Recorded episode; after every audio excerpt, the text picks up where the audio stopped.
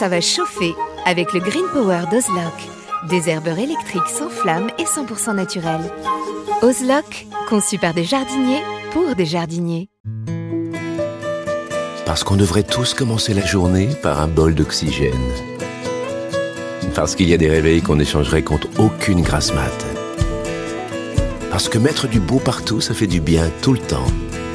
Parce qu'une bonne promenade, ça fait battre deux cœurs. Parce que ça fait grandir de faire pousser quelque chose. Parce que le circuit le plus court, c'est entre votre jardin et votre cuisine. Parce qu'il y a des rencontres qu'on n'oubliera jamais. Parce qu'un monde meilleur, ça commence d'abord chez soi.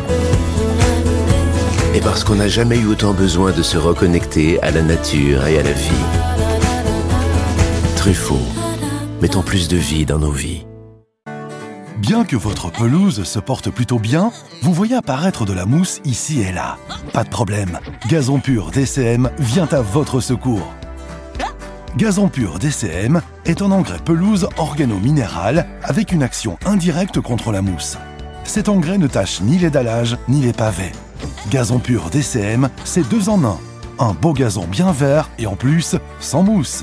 Incroyable ce qu'un mini-grain arrive à faire. Profitez de votre programme sans effort avec l'autoril d'Ozlock. Tuyau d'arrosage qui se réenroule automatiquement. Ozlock, conçu par des jardiniers pour des jardiniers. Vous cherchez la petite bête? Toutes les réponses dans le dossier de Bienvenue au Jardin. Mes chers amis, le dossier aujourd'hui est consacré aux plantes aromatiques, c'est-à-dire donc ce qu'on appelle aussi les condimentaires, et pour lesquels l'ensemble des Français a vraiment un engouement extraordinaire, notamment en cette saison. Et si nous vous en parlons aujourd'hui, c'est parce que c'est le bon moment pour les planter. Alors déjà, Roland, que fais-tu dans ton jardin au niveau des plantes aromatiques. T'en mets partout, je pense. Les fines herbes, oui, parce qu'on les appelle aussi les fines herbes. On va les mettre un peu partout d'abord parce que la plupart sont mellifères. Euh, elles ont, on avait parlé dans une précédente émission du compagnonnage, et elles ont justement ces capacités à soit attirer, soit repousser certains insectes. Et puis on les utilise dans chaque salade. On a droit à ces petites feuilles qui sont là euh, euh, pour, pour aromatiser justement. Les plantes aromatiques aromatisent nos plats. Donc c'est pour ça aussi qu'on les appelle condimentaires. Alors, au niveau des familles botaniques, on a essentiellement trois familles qui sont très représentées dans ces fines herbes. Alors, les fines herbes, tout le monde ne dit pas cela. Certains les réservent simplement à la ciboulette, à cause de son aspect d'herbe à feuilles très fines de la, la ciboulette. Par exemple, c'est vrai que quand on a du laurier, euh, c'est difficile de dire que c'est une fine herbe. Euh, bon, une fine herbe, je ne sais pas si on dit ça. Alors donc les familles botaniques, les aliacées, parce que vous allez avoir donc cette fameuse ciboulette, la, ciboule également. Les apiacées, c'est quoi les apiacées? Les apiacées, on disait les ombellifères ben pour les vieux comme moi, non ben oui, hein, pour les vieux comme toi. Donc, qu'est-ce que l'on a dans les apiacées? Alors, on a l'angélique, le carvi, le fameux carvi des Vosges, hein, puisque ça, c'est normal, le cerfeuil, le fenouil, le persil aussi le persil, voilà. Et puis alors les lamiacées. Alors les lamiacées, c'est la grande famille, puisque ce sont les menthes, puisque ce sont les sauges, puisque c'est le basilic, la mélisse, le thym, etc. Donc voilà, on est sur ces petites familles-là. Alors pourquoi, pourquoi ces plantes sont-elles aromatiques? Elles, ont, elles, contiennent des parfums. Souvent, d'ailleurs, c'était peut-être pour se défendre un petit peu. Donc, elles dégageaient des parfums pour se protéger de différentes choses, voire pour se créer un, microclimat. Et, donc, elles dégagent ce parfum. C'est ce parfum qu'on va nous utiliser pour la cuisine. Alors, ce parfum est en fait des huiles essentielles ces huiles essentielles qui aujourd'hui sont de plus en plus analysées. Nous vous avions présenté d'ailleurs un produit à base d'huile essentielle d'orange qui sert pour traiter les plantes de façon naturelle aujourd'hui. Et il y a une énorme recherche autour de ça parce que c'est des substances qui ont des vertus énormes. Et comme tu viens de le dire, la plupart sont destinées à protéger les plantes contre leurs ennemis naturels. Donc ce sont des, des, des systèmes volatiles parce qu'on peut avoir même l'odeur parfois de, de ces huiles essentielles. Le soir, par exemple, ça va se dégager tout seul. Alors, on vient de parler de ces substances. Allez, quelques mots sur les grandes plantes aromatiques. Qu'est-ce que tu mettrais, par exemple, si je veux les mettre en pot? Qu'est-ce qui va bien en pot? Bon, le, basilic, bien sûr, c'est un incontournable parce qu'on va faire notre pesto, on va le rajouter pratiquement à toutes les sauces, et c'est le cas de le dire. Alors, il est un peu particulier à cultiver, lui. Hein, non, puis moi, le basilic, on est quand même que le 24 avril, j'irai pas tout de suite. Oui, mais tu, tu n'habites pas dans le Midi, par conséquent. Ben non? non, non, non, non, mais euh, toi encore Oui. moins. Encore moins, encore moins, bien sûr. Alors, pourquoi je dis ça? Parce que c'est vraiment extrêmement frileux. Alors, si vous achetez par exemple un pot de basilic, mettez-le sur la fenêtre de votre cuisine, à l'intérieur. Ça sera bien. Ça peut Ah. durer un, un petit moment. Oui, parce qu'on ne le plante pas chez nous. Tu vois, on attend au moins le début juin avant de le planter. C'est tard, mais au moins on, on ne prend aucun risque. Aucun risque. Alors, moi, j'ai un petit secret euh, au niveau du basilic. C'est que si vous regardez la littérature horticole, on vous dit toujours ça ne doit pas manquer d'eau. Eh bien, croyez-moi, c'est exactement le contraire. Si vous arrosez trop votre basilic, vous allez le faire crever, mais rapidement. Il noircit, tu as dû remarquer ça. Mm, mm, mm, ça noircit au bas de la tige et ça meurt très vite. On avait fait, avec ma petite Nicolette, l'e- l'essai dans une petite jardinière. Et qu'est-ce que l'on faisait? On attendait que le basilic ait des feuilles qui commencent légèrement à se crisper. La plante, elle n'est pas raplapla. Non, elle se crispe légèrement et là, on arrose. Et je peux vous dire, on avait eu un basilic comme jamais on a eu. Donc, essayez de le faire légèrement souffrir et ça lui fera pas de mal, bien au contraire. Alors, qu'est-ce que tu mets d'autre Bon, dans euh, tes petits pots? Laurier sauce, mais en pleine Laurier terre, carrément. en pleine Ah oui, terre. en Ah oui, pleine c'est un terre, arbre, il tient le coup. Oui, oui, il tient le coup. Bon, toutes les menthes, alors euh, on en avait déjà parlé, ça, mais les menthes en pot, je préfère parce qu'après tu vas les retrouver un peu partout dans ton jardin. Donc ça, c'est un peu une galère. Euh, le persil, évidemment, tu sais que dans le temps, on disait faut, faut pas planter le persil, ça porte malheur. Bon, ben eh oui, mais moi je crois à tout. et puis du thym, parce qu'il y a beaucoup de variétés de thym et c'est tellement joli, c'est en plus décoratif. On Oui. oublie le côté décoratif. Mais le thym, alors sol extrêmement drainant, ça, ce sont les plantes qu'on peut dire plantes de zone de maquis. Donc que ce soit le thym, le romarin, la sarriette, l'origan, ce sont des plantes qui résistent vraiment très bien à la sécheresse. Et non seulement elles résistent, mais elles en ont besoin. Si vous les mettez dans un sol trop compact, trop riche, eh bien, elles vont très rapidement se sentir mal à l'aise. Et en hiver, elles ont beaucoup de mal à résister. Nous, on a toujours perdu les romarins, par exemple, en Ile-de-France. Pourquoi? Ben Parce qu'on les mettait dans des, des terres qui sont un peu trop riches. Notamment, on se dit, tiens, allez, on va mettre un bon terreau, etc. Ben non, ça pousse dans de la caillasse, ça pousse dans les trucs euh, du sable, euh, le moins riche possible.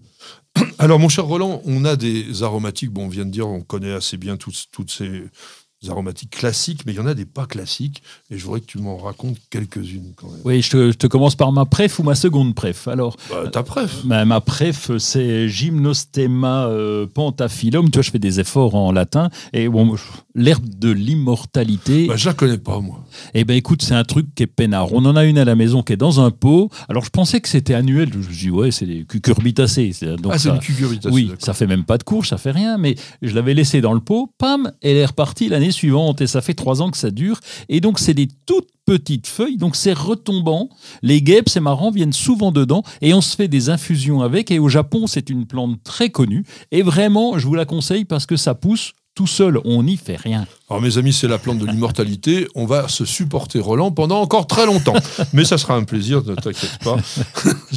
Alors, la, la sau- moi, j'aimerais bien qu'on parle de la sauge ananas. Parce que les sauges, les sauges, elles sont très, très larges, très riches. Il y a énormément d'espèces.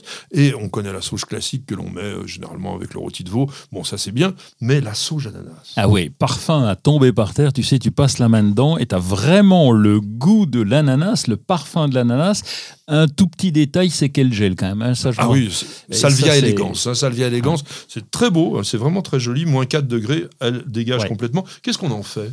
Bah, Qu'est-ce qu'on en fait Nous, on la- on l'ajoute euh, soit dans les salades de fruits, par Ouais. exemple, parce que Ah, c'est très bon. Oui, salade de fruits, tu rajoutes quelques sauges dedans, et puis dans des salades, on mélange. On a plein de feuilles un peu de partout, de la roche, des trucs et des machins. Oui, oui, c'est très bien de mélanger. Mais la- l'ananas, vous savez, c'est aussi comestible en, en légumes.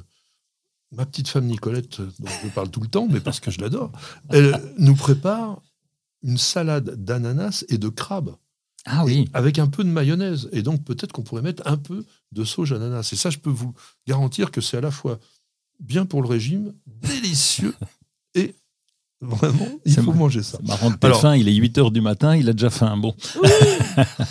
Moi, j'aime bien le chiso. Le chiso, le Perilia frutescens, hein, le Perilia de Nankin, comme on disait. Alors, c'est quand j'étais à l'école d'horticulture, il y a deux siècles, on apprenait à utiliser le Perilia comme plante annuelle de décoration.